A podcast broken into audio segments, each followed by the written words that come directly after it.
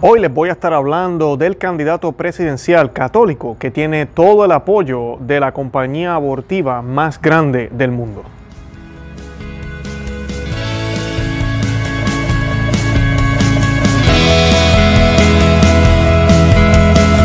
Bienvenidos a Conoce, Ama Vive tu Fe. Este es el programa donde compartimos el Evangelio y profundizamos en las bellezas y riquezas de nuestra fe católica. Les habla su amigo y hermano Luis Román y quisiera recordarles que no podemos amar lo que no conocemos y que solo vivimos lo que amamos. Nos dicen las escrituras. Porque si alguien cumple toda la ley, pero falla en un solo punto, es como si faltara en todo. Pues el que dijo no cometerás adulterio, dijo también no matarás. Sí, pues no cometes adulterio, pero matas, ya has violado la ley. Hablen, por tanto, y obren como quienes han de ser juzgados por una ley de libertad. Habrá juicio sin misericordia para quien no ha sido misericordioso, mientras que la misericordia no tiene miedo al juicio. Hermanos, si uno dice que tiene fe, pero no viene con obras, ¿de qué le sirve? ¿Acaso lo salvará esa fe? Bueno, bienvenidos a Conoce, Ama, Vive tu Fe. Y quise compartirles ese pasaje porque tiene que ver mucho con lo que vamos a estar hablando en el día de hoy. Hoy tenemos eh, la triste noticia, estamos viviendo en un mundo que como dice la, escritura, ¿verdad? Este es el libro de Santiago, capítulo 2, les recomiendo que lo lean completo. Y, es bien centralizado en lo que es la verdadera fe. Y una fe sin obra no es fe. Y cuando decimos obra, no es solo las obras de misericordia que tenemos que hacer, sino también una, fe coherente, una fe que realmente es coherente con lo que yo digo que soy, con lo que, con lo que yo sé que soy, eh, con, con lo que realmente creo o digo creer.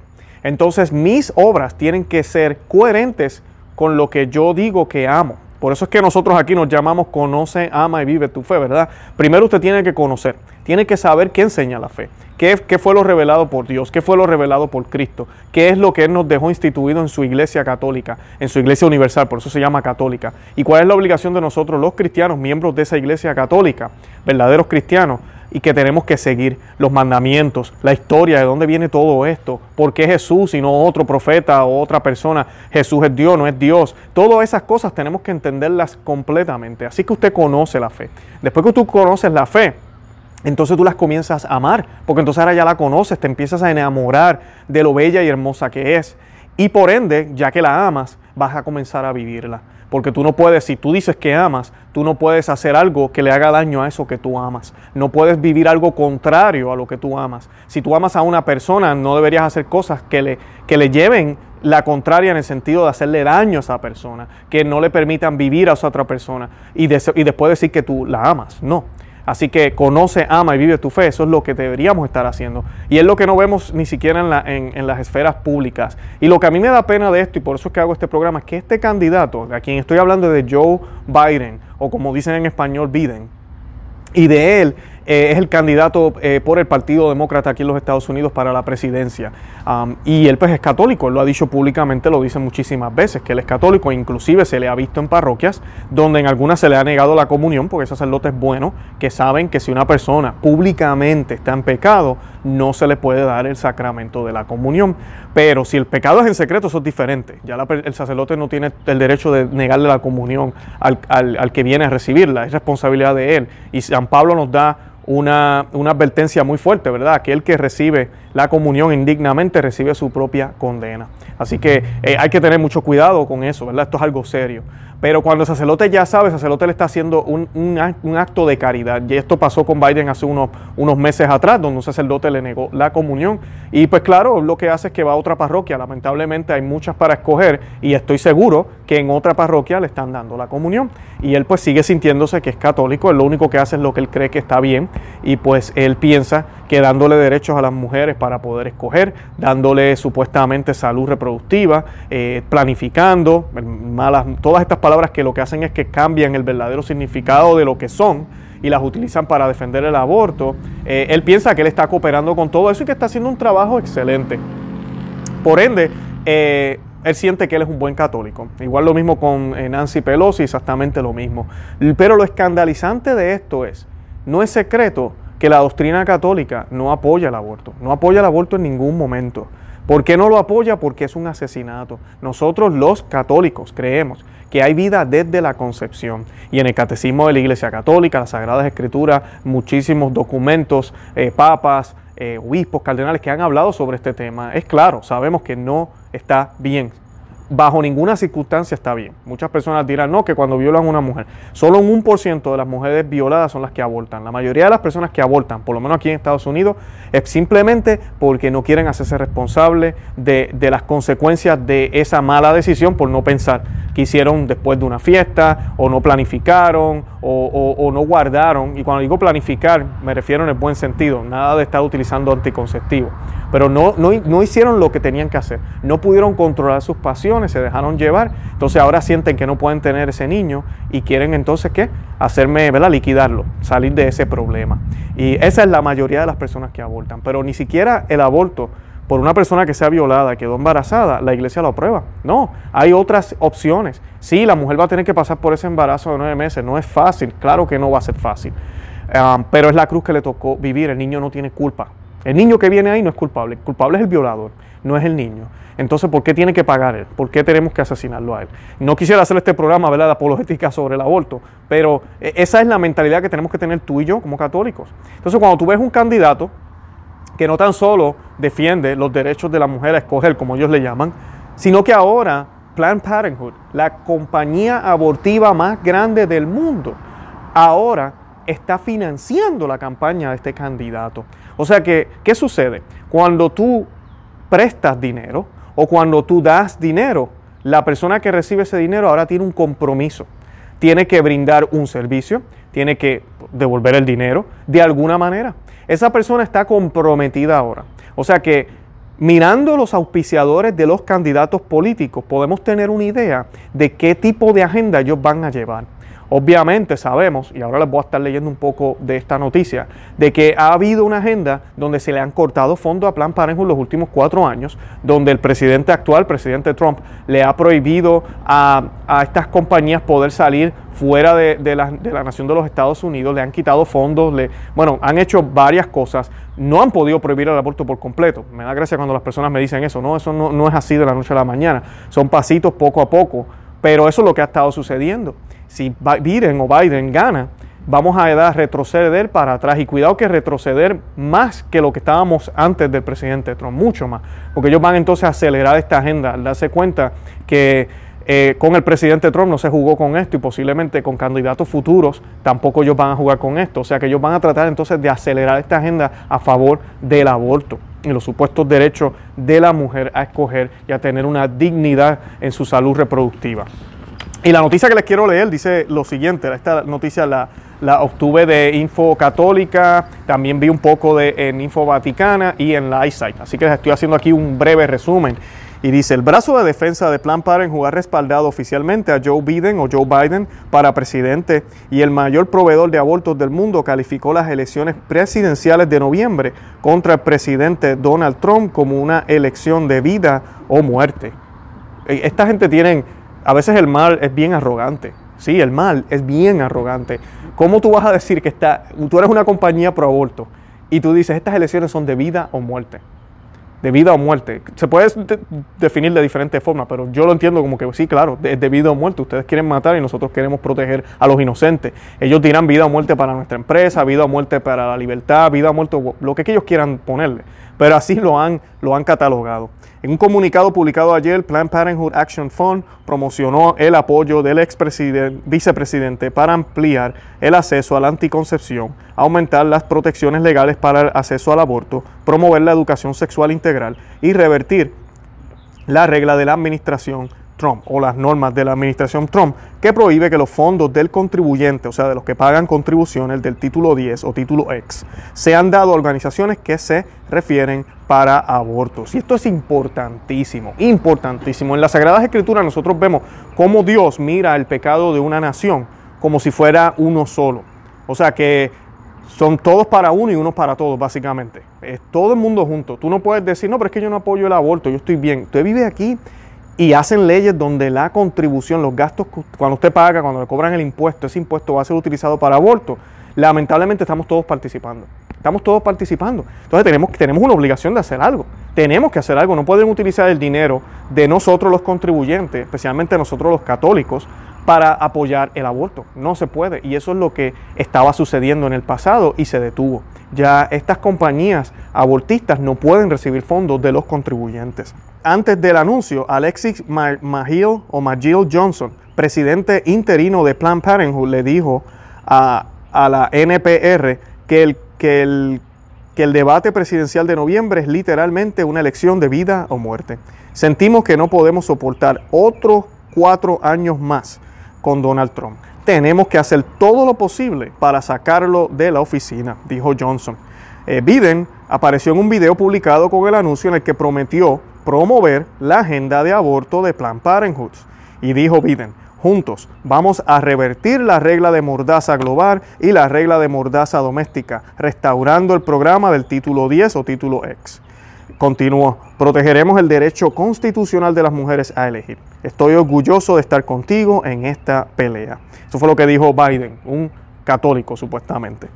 Biden o Biden, quien dice ser católico, ha hecho del aborto a pedidos eh, financiados por los contribuyentes y ha consagrado en ley las muchas demandas del lobby eh, LGBT como una parte clave de su plataforma presidencial 2020 dijo que si gana las elecciones ordenará al Departamento de Justicia que haga todo lo que esté en su poder para bloquear las leyes estatales que imponen restricciones al aborto, incluidos los requisitos de notificación parental, las leyes de ultrasonido y los periodos de espera. Escuchen bien esto, notificación parental. Imagínense usted, nosotros que tenemos hijos, que una hija suya, yo sé que nosotros hacemos todo lo posible por educar a nuestros hijos para que no tomen decisiones como esta, pero mira, puede suceder y, sabemos, todos, todos tenemos derecho a elegir, pero un menor de 18 años de edad no tiene la capacidad todavía para tomar este tipo de decisiones. Esa es la realidad, no la tiene. Aquí se está hablando de que no haya notificación a los padres, de que la niñita o el niñito lleve a su novia también a la, clínica de aborto y no hace falta que haya un adulto ahí para que le dé consentimiento, para que esté pendiente. Dios no lo quiera, hasta esa operación puede salir mal. Eh, nada de eso ellos quieren que eso pase, quieren eliminar ese paso. Además de eso, también quieren eliminar las leyes ultrasonido, que es algo que se hace en muchos lugares. Eh, muchas veces, gracias al ultrasonido, es que se determina que la persona no, legalmente no debería tener un aborto. Y además de eso, eh, inclusive convence a veces a las mujeres de no, de no hacerlo. Están hablando de eliminar eso. Y, este, y también están hablando eh, de eliminar los periodos de espera. Ay, Dios mío. Bueno, después del, del, estallido de la crisis del coronavirus, cuando se impusieron restricciones a varios servicios médicos, Biden dijo que el aborto es un servicio esencial de atención médica y que es necesario garantizar que las mujeres tengan acceso a todos los servicios de salud durante esta crisis. O sea que el aborto es esencial. Yo no vi a este señor una sola vez, tal vez estoy mal, corríjame si estoy errado, me vi, sí, él, él salió diciendo esto, pero de verdad que lo dudo ni, no se atrevió a decir que las iglesias eran esenciales. Eso no se atrevió, pero el aborto sí lo es. Y lamentablemente esto refleja también el problema que tenemos en la iglesia. Estamos hablando de candidato presidencial, uno de los puestos más importantes del mundo entero. Es un católico quien quiere subir a esa silla. Y los obispos no dicen nada, los obispos de aquí de los Estados Unidos, contra este hombre, en este sentido. No quieren hablar de las otras cosas, ok, no hablen de las otras cosas, pero deberían eh, mostrar su repudio a ver un católico envuelto en tanta suciedad con esta gente, envuelto en tantas ideas que van en contra de la vida, en contra del Evangelio, envuelto en ideas como decir, tú sabes lo que tú decir que es esencial. O sea, cuando decimos esencial, esencial es comer, respirar, dormir, ¿verdad? Porque si no nos fatigamos, e-, esas cosas son esenciales, ¿verdad? El comer. ¿El aborto esencial? ¿En serio? Esencial. Hasta eso ha salido por los labios de este, de este señor. Y tenemos que orar mucho por él. Pero para que tengamos una idea de lo que hay en el corazón. Y como decíamos al principio con, la lectura que les leí, la fe no es solo decir yo soy católico, muéstramelo con las obras. Y si tú le faltas a una, a un punto de la ley, a uno de los puntos de la ley, estás quebrándola toda completa. No se trata de que, ah, no, pero él hace todo lo demás bien, es solamente eso del aborto. Lamentablemente no, lamentablemente no, tenemos que ser coherentes y tenemos que ser coherentes en todo, es lo que nuestro Dios, que es muy exigente, nos exige. Y en Jesucristo, ¿verdad? Tenemos esa fuerza que nos puede dar ese Espíritu Santo para poderlo hacer. No es fácil, pero tenemos que ser coherentes. Y eso Él no lo está mostrando y para colmo es públicamente. Diciendo que es católico y diciendo que el aborto es esencial, se contradice. Y es un escándalo, debería ser un escándalo para todos los católicos y para, y para el mundo cristiano eh, eh, enteramente, ¿verdad? Porque es, todo contrario a lo que supuestamente él dice que cree. El gobierno de Obama eh, trató en particular de obligar a las Little Sisters of the Poor, las pequeñas hermanas de la caridad, no sé cómo traducirlo, pero así se llaman aquí, Little Sisters of the Poor, a participar en la provisión de medicamentos y anticonceptivos inductores del aborto y amenazó a las escuelas con la pérdida de fondos federales si no permitían que los niños entraran al baño de niñas y viceversa, entre otras cosas. Pero al contrario, muchos activistas veteranos pro vida consideran que Trump es el presidente más pro vida de la historia. Como presidente, Trump estableció o restableció y amplió la provisión de, de, la ayuda exterior a grupos involucrados con el aborto. Eh, prohibió a los grupos que cometen o derivan abortos de fondos de planificación familiar del título 10, que eso ya lo hablamos, revocó las regulaciones de la era de Obama que prohibieron a los estados desembolsar fondos Planned Parenthood y emitió reglas que protegen a los estadounidenses de ser obligados a subsidiar el aborto en los planes de seguros de salud obligatorios del gobierno. Y esto es bien importante. Yo recuerdo haber visto sacerdotes quejándose sobre esto porque iban a tener que colocar en la cobertura de su plan médico que le ofrecen a los empleados que trabajan en la parroquia o en algún lugar que sea católico eh, el, derecho a, abortar y utilizar el seguro. Un seguro que está pagando quién? Pues la diócesis, que están pagando los católicos. Eh, esto va contrario a nuestra fe. Todo eso se estaba ya imponiendo, estaba ya en juego. Y pues todo eso se ha detenido, gracias a Dios. Así que pues son cosas que tenemos que despertar porque las personas a veces no realizan qué era lo que estaba pasando aquí y muchas veces ni entienden cómo fue que Trump pudo ganar. Pues pudo ganar por todo esto que estaba sucediendo. Ya era demasiado. Y mucha gente dijo, no, tiene que ganar este hombre, tenemos que detener esto que está pasando. El presidente también denunció enérgicamente el aborto, llamando la atención sobre la posición de los demócratas a la legislación contra el infanticidio y pidiendo al Congreso que le envíe una provisión sobre el aborto tardío para que lo firme.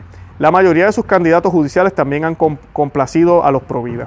Además, la administración ha trabajado constantemente para defender la vida y oponerse al aborto en las Naciones Unidas, desde resistir los, eh, los, y la agenda pro aborto y el lenguaje de resolución hasta afirmar que el aborto no es un derecho humano y promover la educación sobre la abstinencia. Y esa es la clave, y es lo que nadie quiere hablar. Hoy en día no se nos enseña ni se nos habla de, de, de tener control, de autocontrol, de la abstinencia mucho menos se nos va a hablar de la virginidad, se nos va a hablar de la castidad. Todos estamos llamados a controlar nuestros impulsos. No podemos ser esclavos de nuestras pasiones. Y lamentablemente este mundo ahorita predica abiertamente que es bueno, que es bueno alimentar las pasiones y que eso es lo que tenemos que hacer porque es lo que te dice el corazón, es lo que te va a hacer feliz. Y si eso te está sucediendo, tú te sientes así, es porque así Dios lo quiso. Eso es lo que se nos está diciendo ahora en muchos lugares en el mundo, en muchas esferas del mundo, no solo en la política. Y todo eso es contrario a lo que la iglesia siempre nos enseñó, a lo que nos enseñan las sagradas escrituras, que nos enseñan a contenernos.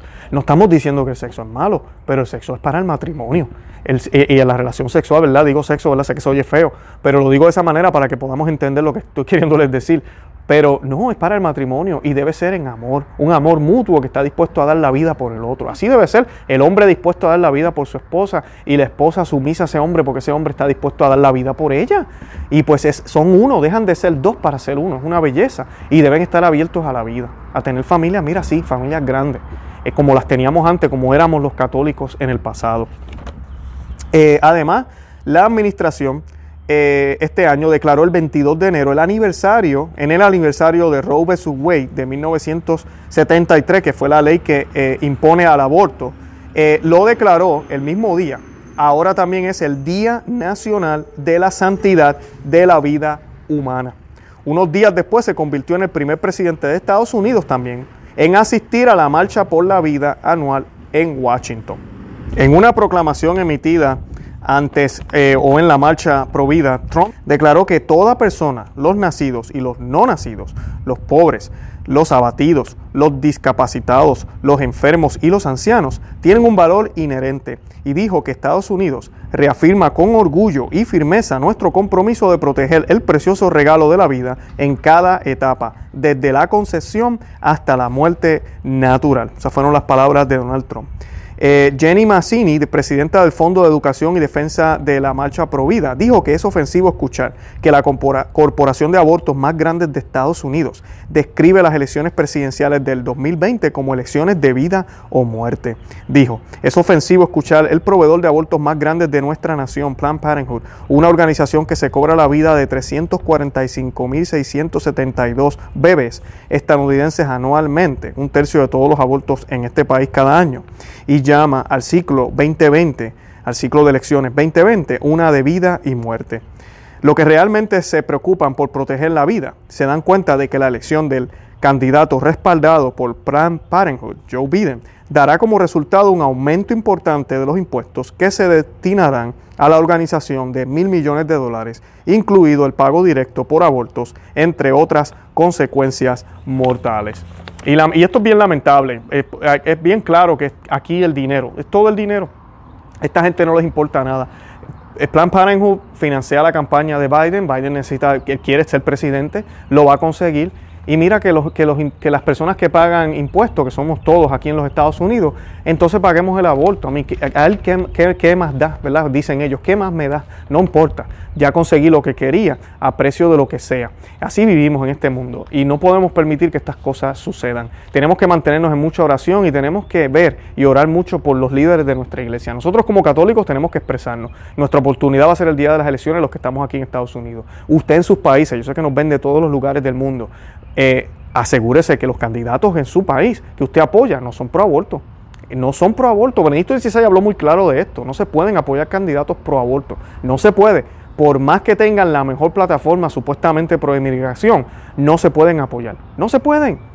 Y no podemos mezclar una cosa con la otra. Hay personas que dicen, ah, pero ser pro vida también hay que ser pro inmigración. Claro, pro inmigración legal, hacer las cosas bien, porque nada que sea ilegal está permitido por Dios. Nada que se haga ilegal está permitido por Dios. Y ahorita en los últimos cuatro años, yo he visto aquí en los Estados Unidos, por ejemplo, ahorita mismo con la, con la crisis de Venezuela, millones de, de, venezolanos han venido aquí al país, millones. Así que el que está diciendo por ahí que la inmigración está cerrada, ahora eso es falso. La gente está entrando al país. Y, todavía sí siguen entrando ilegales, lamentablemente. ¿Y saben para quién es peor eso? Es malo para el pueblo de Estados Unidos que entre gente ilegal porque no pagan impuestos. Si lo pagan, lo pagan solamente cuando van a comprar. Pero es más, es peor para ellos. Porque estas personas, y yo conozco personas así en la vida real, no tienen los derechos que tienen los que están aquí ilegales, porque son ilegales. Y claro, no podemos ahora empezar a decir que ahora vamos a darle los derechos a todo el mundo, porque entonces ya, ya entonces no habría un programa de inmigración. Pero es un problema. Y por eso yo creo fielmente que lo que tiene que haber es comunicación entre los países, entre los países y ver qué tenemos que hacer. Cada país tiene que hacerse cargo. Si en México, por ejemplo, o en Sudamérica, se está saliendo mucha gente de esos países para venir acá, ¿qué rayos está pasando con los gobiernos de esos países? ¿Qué pasa con nuestros gobiernos? ¿Por qué la gente se tiene que ir a Estados Unidos? ¿Qué están haciendo mal y cómo pueden mejorar? Y ver cómo podemos trabajar. Pero cada nación tiene sus leyes, cada nación tiene su, propia economía, tiene sus ciudadanos, que es su obligación dada por Dios cuidar por esos ciudadanos que ya están ahí. Y pues e, eso no nos podemos olvidar. Tenemos que encontrar ese balance perfecto. Pero la, eh, eh, permitir lo ilegal, no, jamás, jamás. Así que siempre tengamos eso en mente. Y oremos para que las personas se den cuenta de que aunque esta persona sea católico, no está viviendo su fe. Y oremos por él, oremos por Joe Biden, Joe Biden para que ojalá encuentre al Señor, encuentre a Jesucristo, para que se dé cuenta que este camino no es el camino de la luz. Lleva años haciéndolo y que ojalá pues despierte por el bien de su alma, por el bien de su familia, ¿verdad? Para que se mantenga, ojalá, eh, bien cerca del Señor, lo pueda reconocer antes de que ¿verdad? el Señor lo llame al lecho de su muerte. Y nada, mantengámonos atentos, informémonos y no permitamos que estos candidatos se trepen en el poder. Ellos ocupan esa silla hay de nosotros. No hay nada que podamos hacer. Ya están allá arriba y van a hacer lo que les dé la gana. Bueno, los invito a que eh, se suscriban a nuestro canal aquí en YouTube, que visiten nuestro blog o no se llama que nos sigan también por Facebook, Instagram y Twitter y que compartan este video en Facebook y Twitter. De verdad que los amo en el amor de Cristo y Santa María, ora pro nobis.